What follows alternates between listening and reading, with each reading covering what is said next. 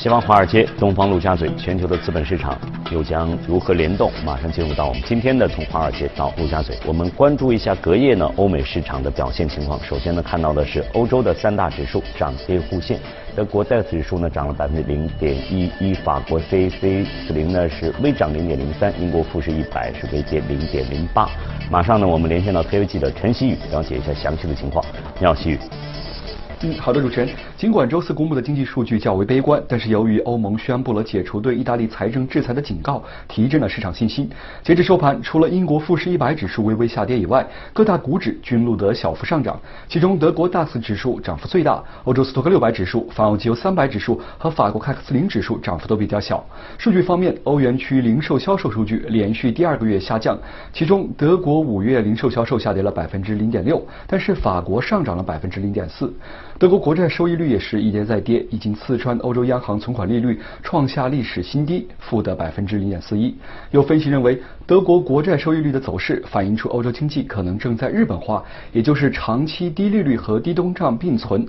欧洲央行管委雷恩日内表示，若有必要，欧洲央行已经准备好采取进一步的行动。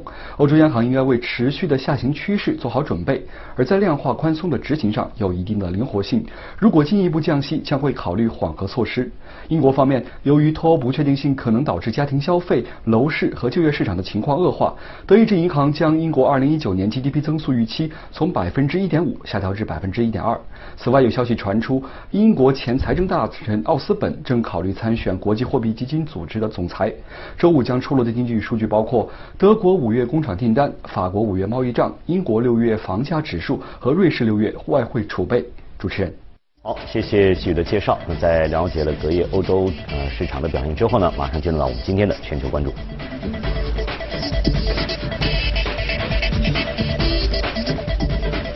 好，那今天呢，我们和广宇共同关注全球市场。这个美股隔夜是休市的，它的这个国庆的国庆假期啊，呃，但是我们还是要趁他们休市这个当来说一说美国市场的一个相关情况。呃，我记得在前两天我们嘉宾呢在我们的节目当中也提到了美国市场的相关情况，因为对进入下半年以来以后啊，这个美国市场美联储到底怎么走？美国的市场怎么走，有可能也会影响到全球的整个，包括这样的。那么今天光宇要跟我们提到美国市场是有怎样的一个大的一个方向和观点？对。那么美国市场其实现在是一个啊非常好的时间点来来聊一聊。嗯。嗯，在就是在前一天收盘之前，在休息之前的收盘的话，美国市场是创出了历史的一个新高。嗯。那么其实，在近两年之内吧，美国市场的这个新高的就是频率啊，其实是啊也有几次的。嗯。那么这几次新高的话，其实它的内部逻辑上其实有很大的不同的，因为在前几次的话，在创出新高以后。紧接着就是一波下跌，嗯，那就是也是导致整个美国市场在过去一年半的时间当中，虽然说还是有创新高的情况出现，但是紧接着都是一个非常快速的一个下跌。所以对对这个投资者的心理是造成很大的影响。对对对，就是到底这个新高和之前的新高有哪些区别呢？其实。还是有有很大区别的，因为在之前的一个整个美国市场里边，它整体是一个震荡的一个走势。嗯，那么这个震荡背后的主要逻辑的话，就是我们看美股的话，其实有两个方面。第一个就是说，整个的宏观环境和货币政策是什么情况？另外，美国的业绩是什么情况？嗯，其实，在一八年，其实全球市场都不太好，但是美国市场也也是震荡。嗯嗯，但是它的业绩非常的好，它业绩其实比一七年还要好，嗯嗯增速非常快。但是也没有让它很快速的上升。嗯。但是，一八年其实有一个特别特大的特征，就是美国的一个货币政策一直在收紧。嗯。从预期加息到开始加息，整个这个过程是一个非常强势的货币政策的一个周期。所以说，我们可以看到，美国市场其实关联度在这一轮的行情当中，关联度最高的其实看的是美联储的脸色。嗯嗯嗯。啊，其实。业绩是一方面了，业绩保持稳定，它就不会跌。但是最重要的还是看的美联储的一个脸色。嗯。那么强势美元政策的话，也是导致过去美美股一直保持震荡的一个主要的一个原因。那么现在也是，那么最近的话，其实就是像大家了解到的，就是大家普遍对于美国这个降息的预期，对，有有比较大的一个预期。然后美股现现在在现在这个。节点上出现了新高，并且是在之前的很长的一年半的时间内，它是在一个盘整的一个阶段。其实从内部逻辑上有很大的不同，我感觉的话，这种上涨可能会延续了。就是之前是上涨以后就突然间快速的下跌，就是你一直刚才在强调了，可能这次的这样一个新高的出现，这个对。此前的一个内部的这样一个逻辑逻辑是不一样的。嗯那么这波上涨其实，一方面我们看到这个整个美股现在，刚才主持人也提到了，就是说美股现在可能业绩上没有一八年那么好，嗯嗯然后但是很多公司其实在下调它的一个盈利的预测，嗯那么一旦真正的预测出来的话，可能我感觉啊还是保持的还是比较相对稳定的。嗯那么只要业绩保持稳定，加上这种宽松的预期的一个刺激的话，那么对于美股其实一个非常好的一个消息。从基本面上来说，它应该是啊、对于它的上涨的话是提升动力的。另外的话就是说，宽松的基本面其实对于美元指数的话是一个打压的一个作用。那么美元指数和美股的话，其实在零八年以后，就是后金融危机时代以后，一直保持着一定的负相关的。嗯，就是你看美元涨得最猛的一五年，美股不涨了。嗯嗯然后，呃，这个一八年强势的货币也不涨了。那么现在这个货币政策又有放松的话，从后面的主要这个这个基本点来说，对于美股的一个上升是有一个非常大的一个利好。另外一个就是说。我们看，在一零八年之前的话，其实当时也是降息，为什么美股也是跌？嗯，降息降的最快的时候，美股跌的最越快，那么跟我们现在提到的观点可能是又有有有一些冲突的冲突的，对吧？那么其实这个降息的话，美国其实也分为两种，一种叫做这个叫做预防式降息，嗯，另外一种叫做这应急式降息。就当时美国零八年的时候，其实是出现了特别大的那个金金融危机，嗯嗯然后它这种是属于临时应急性的，要把这个股票企稳。然后，并且把整个经济把它往回拉的一个过程。嗯但是，因为这个整个的经济的突然间的一个衰退，它是有一个惯性的，并且短期的货币政策可能并不会对这个产生特别大的一个影响，所以说就出现了断崖式的下跌。那么现在的话，我个人感觉现在整个美国的基本面并没有出现一个特别大的一个风险。嗯。然后同时的话，它这种降息很可能是这种预防性的，防止衰退。就我的理解就是说，对你你认为这两次降息，就是一次是被动的，对一次是主动的。对对对，就因为零八年的话，其实是来的比较突然的嗯。那么现在的话，其实也是有零八年之前的经经验，一谈到这个就有点变色的感觉。所以说，它会预防性的去降，防止经济出现超预期的一个。下滑的一个情况，那么就就这个就保证了整个的美股的一个基本面其实还是在一个相对来说比较稳定的，嗯。所以说就会对这种整个股票市场产生的冲击应该是不不是不大，就是而并且呢，货币政策的话对它是利好的。那么从这点来说的话，我觉得美股的话，在后续开盘以后，短期可能还有一个继续上升的嗯，那如果我们再放长远来看，比如说一直是弱势美元的这样一个态势的出现的话，会不会引起比如这样一个资金的流走？比如在我们在一八年、一七年会说，由于这个相关的一些政策，呃，强势美元政政策，嗯很多的资金在回流到这个美国本土当中那么现在是不是会会不会出现一个流走？流走是不是会不会对企业的这样一些呃它的业绩的预期会产生一些影响呢？在这里？我觉得整个的这个现在来看啊，我们说什么之前的强势美元政策、美元流入啊、啊这些影响啊、回流影响，但是我们要看。到底这个是什么影响？我们不能仅仅说我们意识里面是什么影响，而是说到底这个金融市场是怎样反应的。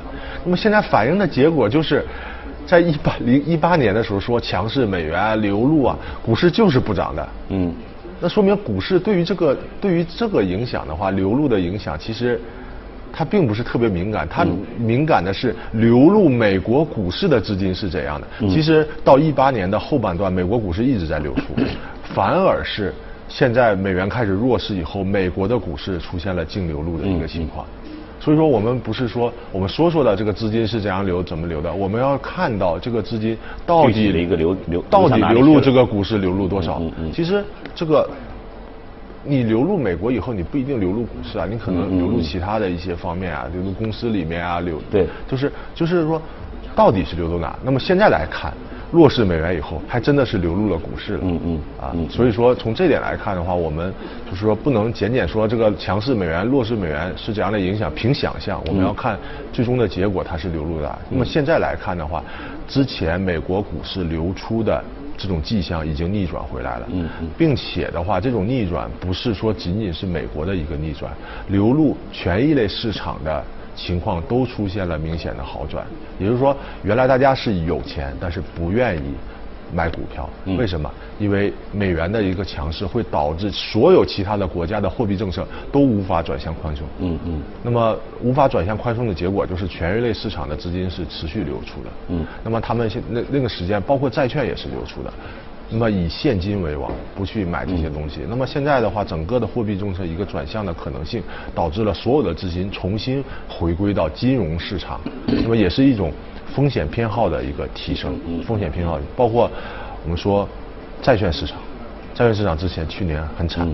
那么今年的话，由于利率的下降，整个利率债的一个情况也是非常的理想的。嗯。然后弱势的美元，最近的一个就是相对来说比较。呃，明星的品种黄金，嗯，弱势美元政策也会导致黄金的上涨。那么这种黄金的上涨很可能是跟权益类是同步的一个上涨，因为其实我们看到黄金还受到一些地缘风险的一个影响。那么近期整个的一个有有一些地缘风险也是在持续，所以说我们看见黄金表现的一个也是相当不错的。所以说在未来一段时间，由于美国的货币政策的影响，全球的金融市场的风险偏好。包括可操作性，嗯，都会有一个明显的。那就是说，在股市方面，在债市方面，在这个大宗商品投资方面，对，嗯，特别提到了黄金等等，都是有一些这个机会的，机会在这里，都是有机会的，嗯嗯。包括大宗商品，大宗商品其实我们知道，从一六年以后，一直是一个震荡的一个情况。为什么会出现这种情况？市场没有钱呀，嗯。那么就是就是美国的。整个的一个加息的一个过程，导致大宗商品的整体的波动性在显著的一个下降。因为我们知道大宗商品它的一个交易它是双向的，它其实你只只有有波动，我们才能盈利。嗯。那么但是由于美元的这种政策，导致大宗商品啊有有一定的需求，但是。没有钱，涨也涨不上去，跌也跌不下来。嗯，那整个就是一直震荡，导致这种趋势性的交易策略在明显的下滑。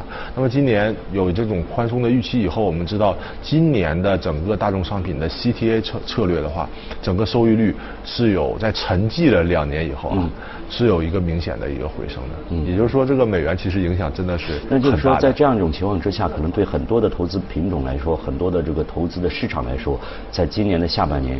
会有比较好的一个向好的是的，是的，是的，嗯，对对对，就是它的一个整个的可操作性都会有明显的提升。嗯嗯嗯。好，非常感谢广宇呢就这个相关情况所做的解读和分析。我们下面呢再来关注一下今天的热股。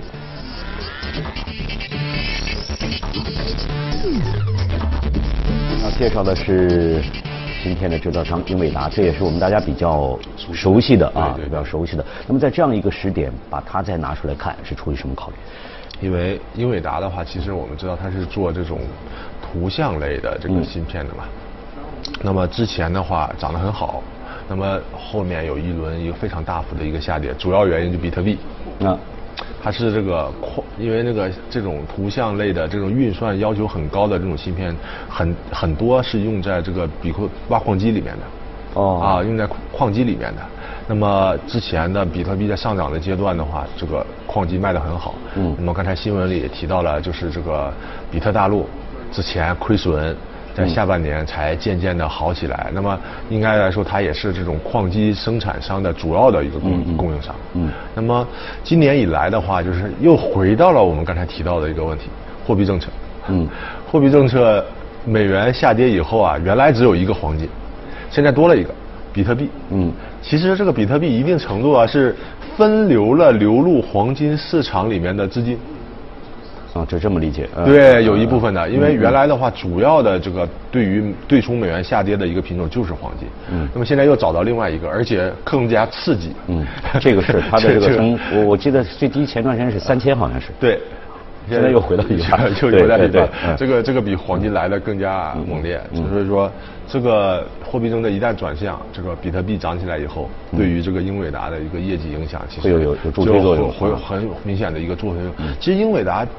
原来啊，没有受到这个，它的业绩其实是很稳定的，它一直在游戏显卡这一块啊卖的很好，嗯，所以说它当时其实是就是很很稳定的上升，但是由于出了比特币这个东西，突然间这样一个产生的很多，比如正面作用它是，但是负面作用也会存在，对，就相当于把它的杠杆放大了，对，啊，就是你莫名其妙的突然间对于你的显卡的需求会出现极大的一个上升，所以说你就要扩大你的产能。但是这个比特币这个波动很大呀，就一旦没有了以后，整个的就从高位开始迅速的一个下滑。嗯，那么现阶段其实我们看到这个美国的货币政策应该是有一定的持续性的。嗯，所以说整个比特币市场的活跃。应该是在一个阶段性的一个阶段，所以说这些矿机啊，什么这些厂商啊，又要进入一个可能备货呀，可能会有炒作的一个。但是它它这这要照它这样一个趋势的话，这个比特币它的这个不确定性、不稳定性是非常明显的。对对。那么它这个它既然有了一个高点的话，它肯定会要有一个低点要出现的。对。那么现在的话啊。就是这个阶段，其实对它的一个影响应该是一个正面的，正面的，在一个迅速下跌以后的一个回升的一个阶段，这个是没有问题。同时的话，我们其实，在游戏方面的话，现在中中国这中国对于游戏这个市场需求，对，其实是非常大的。嗯。那么它从业绩来看，其实去年的话也增长了，二季度也增长了百分之十左右的一个水平，所以说是非常好的。另外一点就是可以预期的，就是。嗯，未来五 G 的一个对。分布，对于游戏的这个产业的推动，因为原来的话，其实你比如说啊，我五 G 原来我要在什么这个线下呀什么，五 G 以后可能我只是一个通讯，那么在这种大型的数据中心里面就可以用到更加先进、更加大型的这些显卡，嗯，可能对于它的一个新兴的一个技术，因为像这种公司啊，其实它的技术储备是非常的。周全的，就是说你看到的它现有的产品是这样的一个水平，可能它的储备是一个特别特别高的一个水平，但是由于现在阶段没有办法应用，可能就是整个的使用者没有达到这个水平的一个应用，所以说这些前期的研发啊，并不可能马上的转变成它的一个收入，嗯嗯，所以说这个是要靠时间来的，嗯，但是一旦这种有技术革新，比如说五 G 啊什么，可以把这个。你原来是放在台式上面的这个显卡，后来的话你放到数据中心里面了，我们就说上上云上云了，对啊，那完全是就可以把它一个更新的技术马上市场化，嗯，来运到。云里面来，他能够把他的这样一些对研究好的这样一些课题，就很好的转化为实际的实际的。对，这需要一个就是说我有一个我有技术支撑，对有支撑才可以。对啊，我我有一个好的技术，但是我需要基础设施支撑。那么现在五 G 正是一个基础设施在快速更新的一个阶段，所以说很多新的技术可能在未来都会实现市场化。那么它作为这一块的一个龙头的话，肯定是受益的，这是我们比较预期的一个前景。嗯嗯，这样的话可能就是说尽量减少了对比特币方面。对他的公司业绩的对对对上上下下不确定性冲击是很大的。嗯嗯嗯。好，那今天呢，非常感谢光宇呢，就相关的话题给我们做的解读和分析。我们再来关注一下其他方面的消息啊。全球的很多地方呢，都会举办这个科技节、科技展会之类的活动。其中，德国的柏林每年夏季举办的户外科技节，虽然不是规模最大，却是最为潮流的技术盛会。这个节日将技术、科学、音乐和艺术等结合在了一起。当地时间三号。二零一九年柏林户外科技节如期开幕。它虽然不是全球规模最大的科技节，却是最潮流、最有趣、最多样化的技术盛会。为期三天的节日，预计吸引两万人参加，大部分来自初创企业，在节日里展示公司最新创新产品。还有不少参展商和参观者和科技的关系并不大，而是来自艺术等其他领域。其实，户外科技节的创始人说，这个节日的目的就是为了把不同领域的人们聚集在一起，享受科技带来的便利生活。今年户外科技节的亮点之一是，除了企业展示区，还设有冷静区，人们可以在这里进行冥想、做瑜伽。搜索引擎巨头谷歌公司把沙滩带到科技节，在现场打造了一片休息区，参观者可以躺在长椅上与谷歌专家畅谈。柏林户外科技节创办于2012年，最早是一个依靠众筹组织的节日，经过这些年的发展，户外科技节已经成为一个吸引各行各业人的夏日盛会。今年科技节占地四千平米，共设有四个主展示舞台，一百五十位企业代表将在节日期间发言。一年一度的机器人世界杯昨天在澳大利亚悉尼拉开帷幕，来自世界各地的机器人队伍参加了这场别开生面的比赛。当天，超过一百七十支来自世界各地高校和研究机构的队伍参加了机器人世界杯。这些机器人足球队在绿茵赛场上你追我赶，像真正的运动员那样争抢进球的机会，大有不分胜负不罢休的架势。机器人世界杯在给人们带来竞技乐趣的同时，也有力推动了人工智能和机器人技术的发展。首届机器人世界杯于一九九七年在日本名古屋举行。据主办方介绍。设立机器人世界杯的目的之一是希望在2050年之前组建一支能够打败人类足球队的机器人足球队。最初的机器人足球队员十分笨拙，但随着时间的推移，人工智能技术取得了长足进步。尽管如今的机器人足球队还有许多不足，但他们正在一步一个脚印地慢慢向人类足球队靠近。